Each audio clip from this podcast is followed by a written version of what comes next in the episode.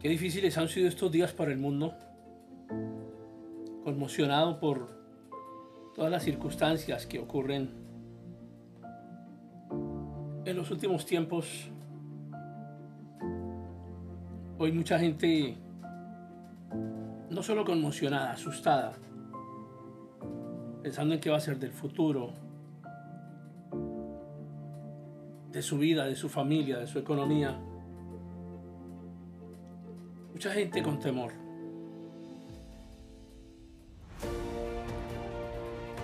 Todos conocemos la historia de los reyes que llegaron a Belén a adorar al niño Jesús. La palabra magos realmente se traduce como sabios, es decir, que eran reyes sabios, no artistas que hacen magia o adivinadores. Eran la élite de ese tiempo, la realeza, y llegaron a adorarle, a reconocerle como el rey y señor. Así que la celebración del nacimiento de Jesús es un tiempo de adoración. Y al leer detenidamente la historia de los reyes, vemos que Herodes y toda Jerusalén se alarmaron. Y eso ofrece una pista sobre la importancia de esa caravana que llegó, porque ningún rey con todo su pueblo se asusta por la llegada de tres magos en sus camellos.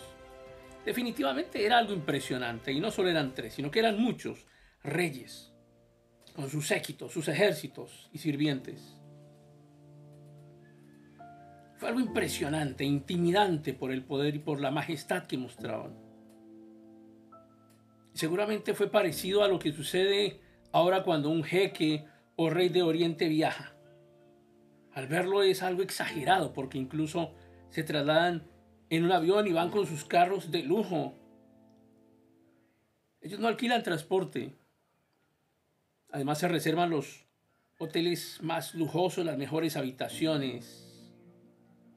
Y se alojan con toda su comitiva. Herodes no tuvo miedo de un pequeño bebé y tres magos que lo visitaban. Tuvo miedo del poder, de los aliados, del futuro rey de los judíos de la capacidad de movilizar a los reyes más poderosos de la tierra. Entonces al llegar frente al niño los reyes se postraron y le adoraron. Yo quiero recordarte que tú también eres rey y sacerdote y que no debes dudarlo. Adora a tu Señor, reconoce que Él es el Rey Supremo.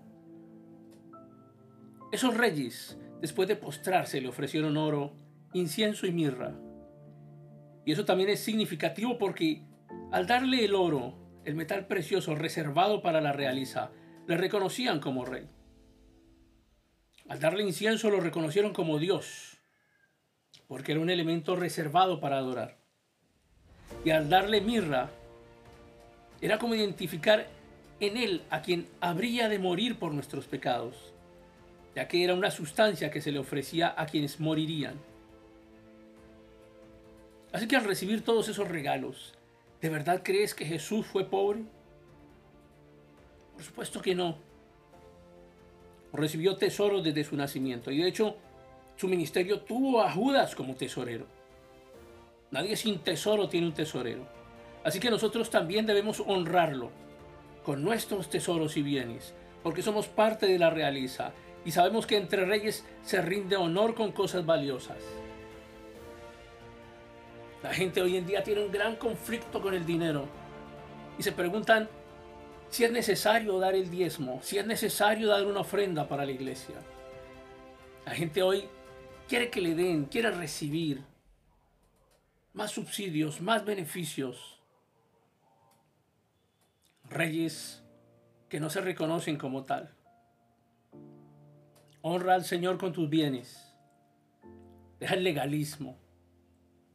Deja la incredulidad. No porque sea un mandato, sino porque Él es rey. La iglesia es el reino también.